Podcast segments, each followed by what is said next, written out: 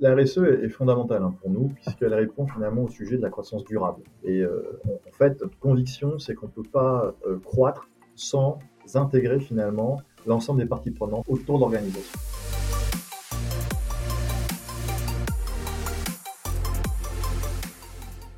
Bonjour à tous, je suis Clément Mélin, cofondateur de Headflex et vous écoutez le Learning Club, le podcast qui vous aide à repenser votre vision de la formation. Tous les 15 jours, j'invite un ou une experte du monde de la formation et des ressources humaines pour décrypter les stratégies qui font le succès de la formation en entreprise.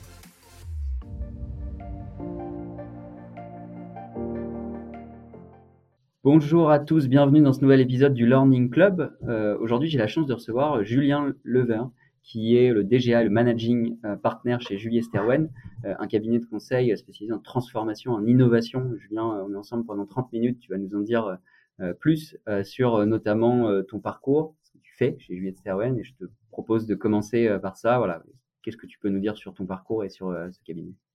Oui, bonjour, ravi d'être avec toi, Clément.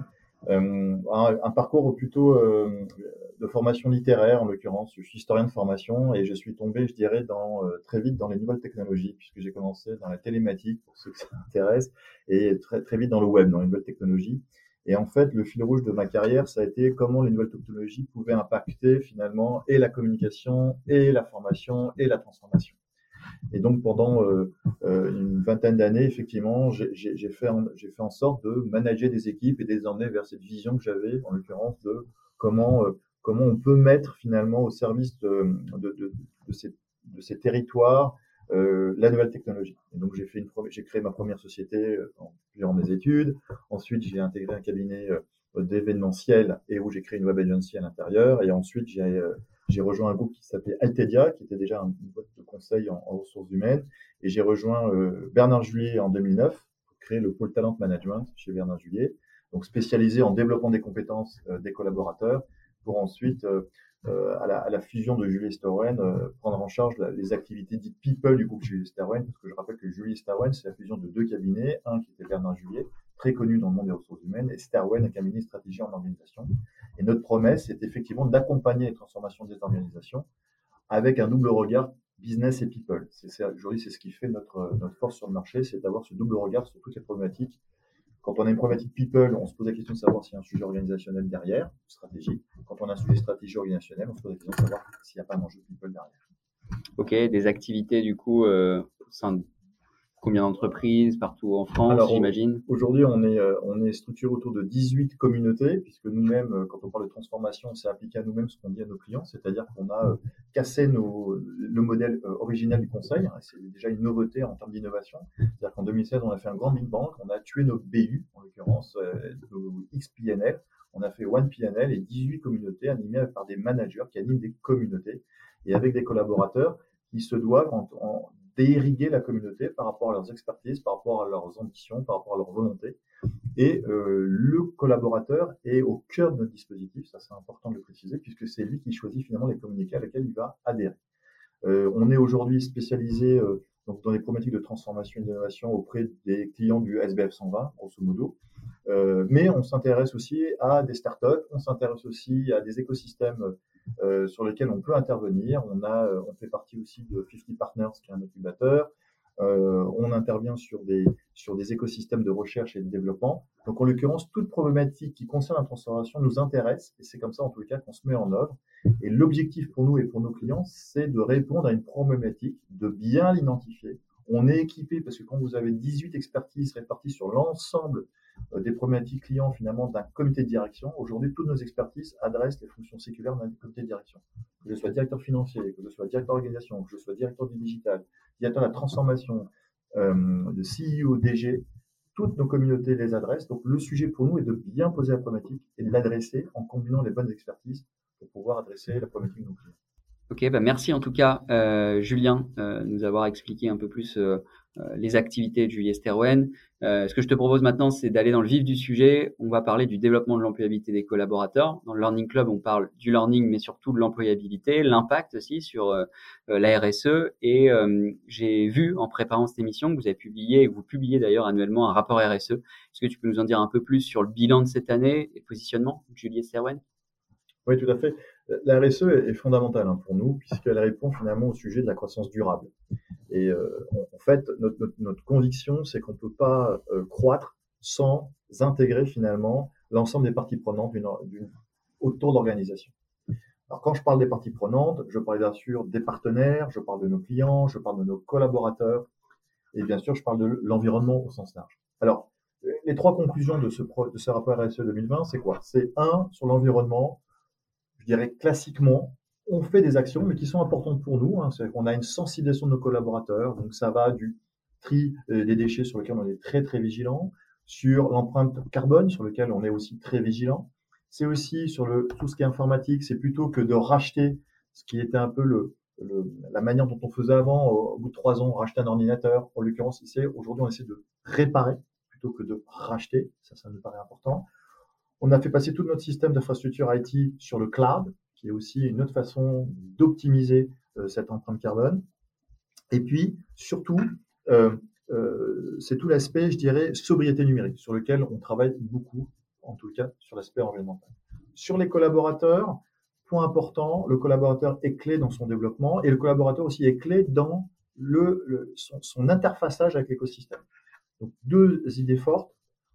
Un, nous avons terminé le deuxième programme Chercheur, qui est un programme qui a été lancé il y a deux ans par euh, Marc Sabatier et Thierry Ozias, qui distribuent des actions gratuites à un certain nombre de collaborateurs. Et cette année, on en a encore eu 40 euh, qui ont été euh, impactés positivement, je dirais. Si bien qu'aujourd'hui, on a une centaine de collaborateurs qui sont détenteurs des actions de l'entreprise. Pourquoi? Parce que là aussi, dans cette notion de croissance durable, on est convaincu qu'il faut partager la valeur. Deuxième point important pour les collaborateurs, c'est qu'on est en association avec, le réseau Étincelle, qui est une association qui a pour vocation de réhabiliter des, des étudiants, des ex-étudiants qui sont sortis un peu du monde scolaire et qui ont besoin et qui veulent, de par leur volonté, réintégrer un monde du travail. Et chacun de nos collaborateurs accompagne aujourd'hui, enfin, on a une quarantaine de collaborateurs qui accompagnent chacun de ces euh, personnes. Euh, donc c'est du volontariat, c'est un certain nombre d'heures dans l'année et en l'occurrence, c'est une manière aussi pour redonner du sens à tout ce qu'on fait. Donc, développement des compétences là, par exemple, on est concrètement dans, au, cœur du sujet. Sur l'aspect euh, client, bah, c'est notre volonté depuis euh, cinq ans, depuis qu'on a créé Julie Starwen, c'est de pouvoir aider nos clients dans leur réflexion stratégique pour comprendre finalement où va le train, je dirais.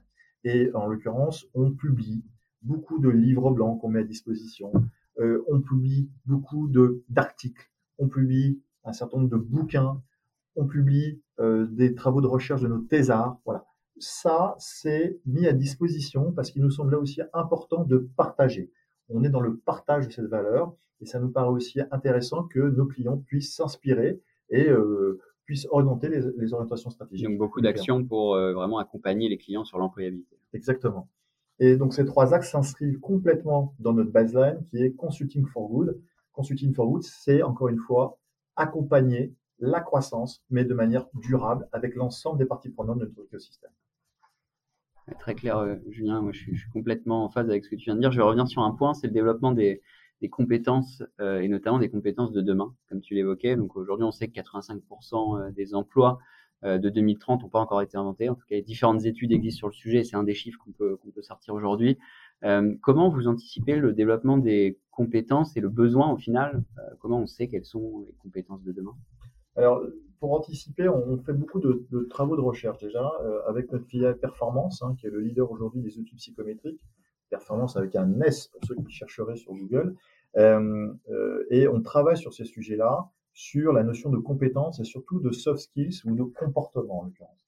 Donc la première question de savoir quelles sont les compétences de demain, eh ben, Performance régulièrement dans ses recherches met en place euh, des livres blancs sur lesquels on, a effectivement des compétences euh, qui sont identifiées. Ce sont plutôt des compétences comportementales en l'occurrence. Aujourd'hui, quand on parle des compétences attendues pour demain, le sujet n'est pas tellement les compétences qu'on appelle dans le jargon hard skills, parce que ça, en théorie, tout le monde est capable de les apprendre et tout le monde est capable de, les, de, monter en compétences sur les hard skills. Ce qui est un peu plus complexe sur les soft skills. et derrière les compétences comportementales, il faut entendre comportement. Et c'est ces sujets-là sur lesquels on travaille euh, avec performance et aussi avec nos activités euh, Human Resources Advisory, euh, les activités Learning et Management. C'est fondamental puisqu'aujourd'hui, dans, le contexte qu'on a connu de la crise, qui a accéléré ces comportements, ils deviennent essentiels. Donc c'est là-dessus qu'en tous les cas, on, drive un peu tous nos, projets, mais aussi on a des sujets euh, qui sont par exemple, euh, on a une jeune thésarde qui vient de terminer sa thèse aujourd'hui, qui est docteur, donc, qui a travaillé sur l'acceptabilité des robots dans les environnements de travail. Alors vous allez me dire, euh, où est le rapport? Bah, Le rapport, c'est que là aussi, il va falloir développer certaines compétences pour pouvoir travailler avec des robots. Une forme d'empathie peut-être, une forme de, de, de co-construction avec le robot. Ça fait partie des sujets de, je dirais, de, de, de, prospective sur lesquels on travaille euh, concrètement. Alors, comment on peut développer les soft skills? C'est ah. une question qu'on se pose. Euh. C'est un vaste sujet, ça. Est-ce qu'on peut développer les soft skills? Est-ce qu'on est avec des compétences comportementales Alors, nous, nos convictions, en tous les cas, les conditions de, de performance, c'est que on peut effectivement développer des compétences comportementales. Pour ce faire, encore faut-il les connaître. Et donc, c'est pour ça qu'on propose souvent aux collaborateurs que nous accompagnons chez nos clients d'avoir un diagnostic. on appelle ça le, un diagnostic d'un test psychométrique qui nous permet de comprendre en tant qu'individu où on se situe par rapport aux attendus comportementaux, par rapport à nos attendus personnels, c'est-à-dire on se situe personnellement, et par rapport aux attendus attendus par l'entreprise. Parce qu'on est capable de relier aujourd'hui les, les, comportements d'un individu au regard d'un référentiel de compétences d'une organisation. Ça, c'est le travail qu'on fait euh, sur mesure. Et le, premier sujet, c'est de se situer, c'est de savoir où on en est. Et c'est de débriefer avec des personnes qui sont qualifiées pour le faire, donc ce sont des coachs certifiés, qui vont vous dire, finalement, vous donner des clés. Il n'y a pas de bon ou mauvais comportement. Il y a juste des comportements qui sont plus ou moins développés par rapport à une cible d'une organisation. Et, en fait, ce qu'on essaie de dire aux, aux, collaborateurs quand on le débrief fondamentalement, c'est de dire, au regard des attendus de l'organisation, si vous ne développez pas telle ou telle compétence comportementale, vous pouvez être en difficulté dans tel tel domaine demain. Donc on sait bien qu'il y a des métiers qui demandent, si je suis dans le commercial, il y a certaines compétences qui seront plus sollicitées que d'autres. Si je suis par exemple un expert, il y a d'autres compétences qui vont être attendues. Si je suis sur le management, sur le référentiel des compétences managériales, les soft skills sont extrêmement importants aujourd'hui. Et si on parle par exemple aujourd'hui d'hybridation, un mot qu'on entend souvent aujourd'hui, ça veut dire quoi être un manager dans l'hybridation? Ça veut dire quoi être un manager qui sait manager en présentiel et qui sait manager en distanciel? Et ça, ce sont des compétences qu'on est capable aujourd'hui de cadrer et en tout cas d'analyser. Et on est capable aussi de l'agglomérer l'ensemble des euh, tests euh, passés par un individu sur un groupe collectif, donner une photographie de l'entreprise. On a fait aussi, on a développé un test sur l'agilité d'une organisation, sur les aspects comportementaux. C'est-à-dire, on, parle beaucoup d'agilité dans les organisations et on se pose la question de se mais est-ce qu'une organisation est fondamentalement agile ou pas?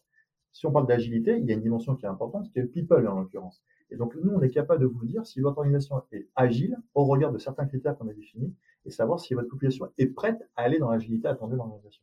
Donc ça, c'est le diagnostic. Ensuite, une fois qu'on a fait le diagnostic, c'est être capable de proposer le parcours de développement euh, collectif et individuel, et l'individualisation de l'information est de plus en plus fondamentale aujourd'hui, c'est que les gens, et on l'a vu avec la crise, c'est-à-dire que finalement, avec tout ce qui s'est passé avec la crise, on a eu euh, une pléthore, on, a atteint le Graal qu'à cherchent tous les patrons du learning et développement, c'est de dire être l'auto-apprenance, c'est-à-dire euh, euh, être acteur de son développement personnel. Le digital, y a beaucoup contribué, et donc ce que recherchent finalement aujourd'hui les individus et les organisations, c'est au-delà de la formation collective qui est intéressante, qui permet d'avoir un socle commun, c'est d'aller chercher ses compétences et d'aller se former sur les compétences dont il a besoin de manière plus particulière. Et ça, le digital est quand même une grande avancée. Euh, on le savait, mais la crise sanitaire l'a accéléré, l'a cristallisé.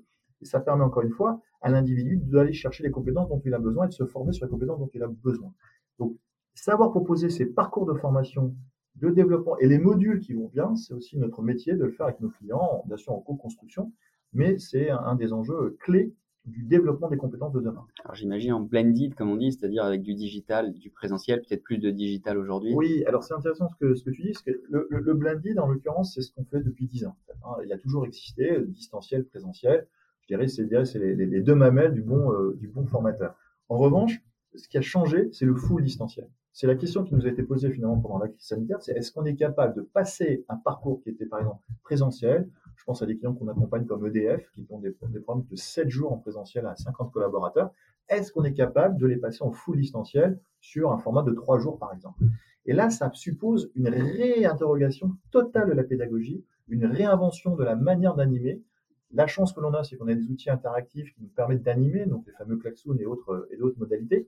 Mais il faut revoir entièrement la pédagogie et s'assurer que la dynamique est là sur trois jours. Et croyez-moi, euh, animer un, trois jours un distanciel, faut que l'animateur lui-même soit en condition et sache comment animer, animer et donner le rythme à ce type. On y a réussi, et ça, ça fait partie aujourd'hui du, des nouveaux enjeux de la formation. C'est le full distanciel. De la même manière, je pense qu'aujourd'hui, dans la formation, la problématique qui se pose pour finalement un, collaborateur, c'est un peu comme s'il est arrivé devant son portail Netflix.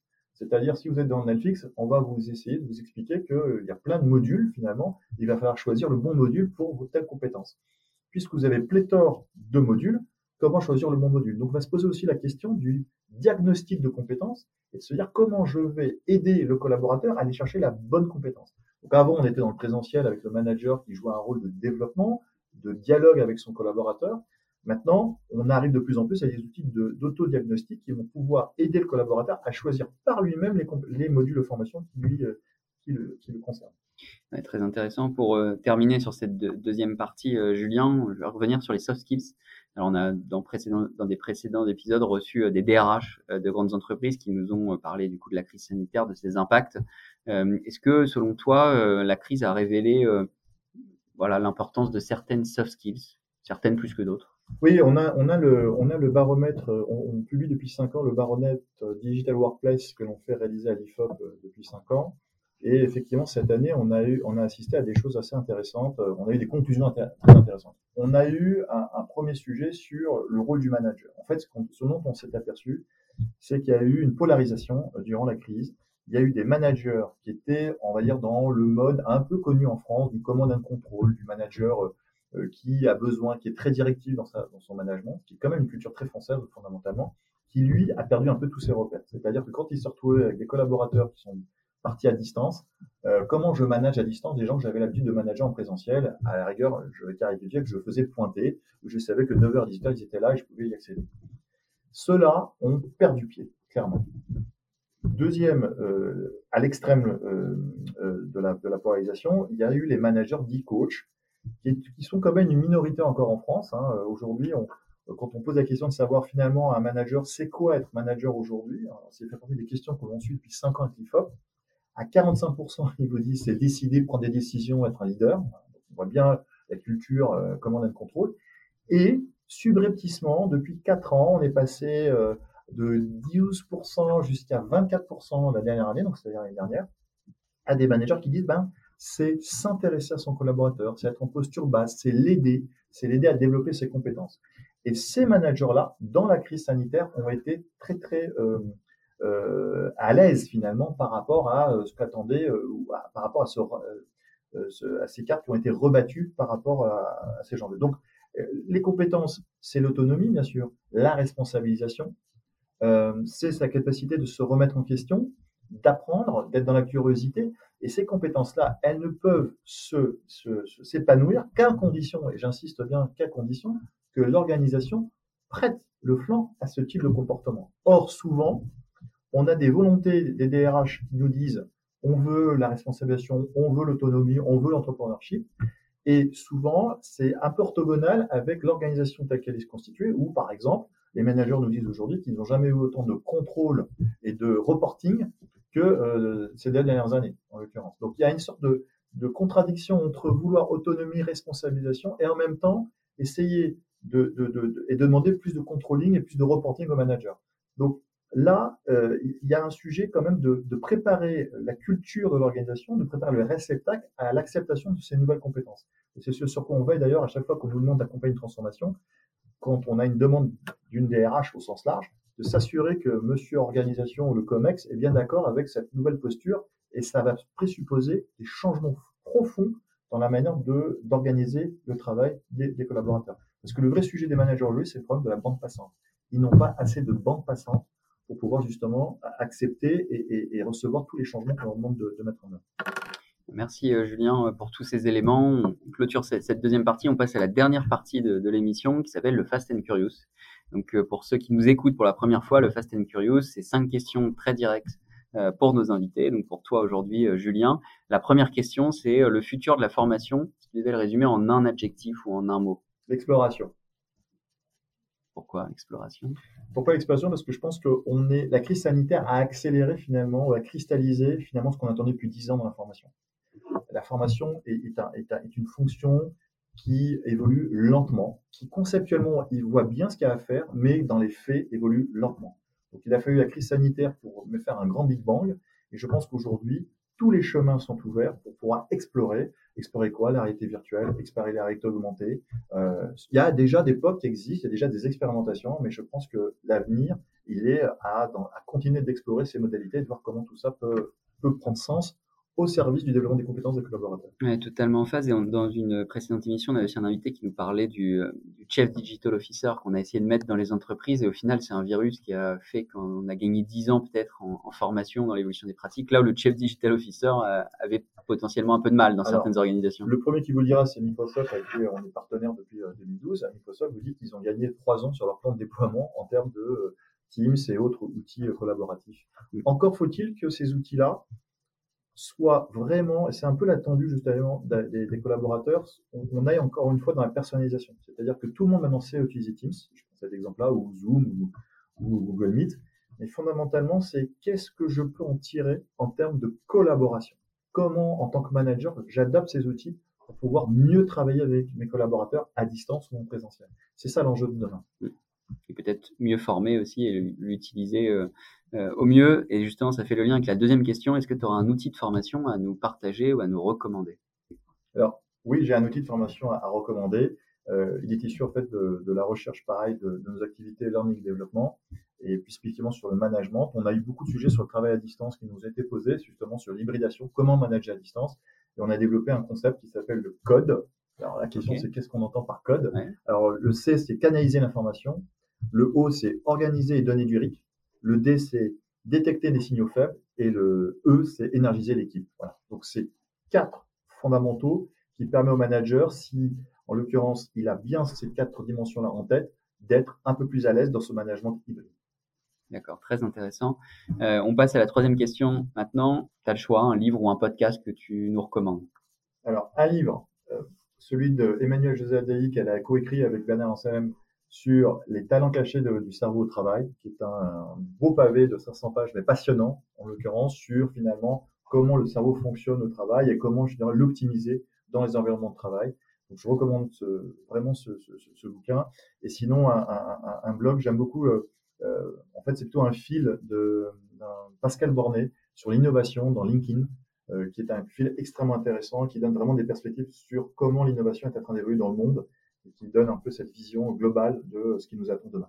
Ok. Donc pour ceux qui nous écoutent, hein, vous retrouverez euh, l'ensemble des, des, ressources qui sont partagées aujourd'hui par Julien en commentaire, en descriptif de, de, de ce podcast. Vous pourrez les retrouver, euh, bien évidemment. La dernière question de cette émission, euh, Julien, euh, c'est une question un peu plus personnelle. Qu'est-ce qui fait que tu as envie de te lever euh, chaque matin? Oh, j'ai bien réfléchi à la question et pour moi, c'est la curiosité. C'est le fait de garder cette curiosité ça, nous, ça me permet en l'occurrence d'être essayer d'être en avance de phase sur ce qu'attend le marché, sur ce qu'attendent nos clients. Et euh, on a la chance aujourd'hui par le média Internet et par toutes les technologies d'avoir une vision globale de ce qui se passe dans le monde. Donc je pense que je suis un, insatiable en termes de curiosité. Ok, la curiosité qui est un élément euh, et une compétence très importante dans le monde dans lequel on vit, dans le monde de demain. Donc, euh, bah, merci en tout cas, Julien, d'avoir été avec nous pendant 30 minutes. Si on t'a écouté et qu'on veut te contacter, euh, il y a un moyen, un canal que tu préfères, LinkedIn peut-être? Oui, LinkedIn, où je suis euh, très actif et en l'occurrence, c'est facile de, de, de, me contacter. Et puis, euh, si vraiment vous n'êtes pas encore sur LinkedIn, alors auquel cas, passez par notre site internet Julie Sterwen et, euh, et demandez à, à, à, me parler en l'occurrence et je, serai, je me ferai un plaisir de vous répondre. Ok, bah merci encore Julien, merci pour ton temps, surtout euh, ces 30 minutes ensemble à nous partager beaucoup d'éléments sur l'employabilité, sur l'impact, notamment au niveau de la RSE. Euh, nous, euh, en tout cas, on se retrouve pour un prochain épisode du Learning Club dans 15 jours. Merci à tous de nous avoir écoutés.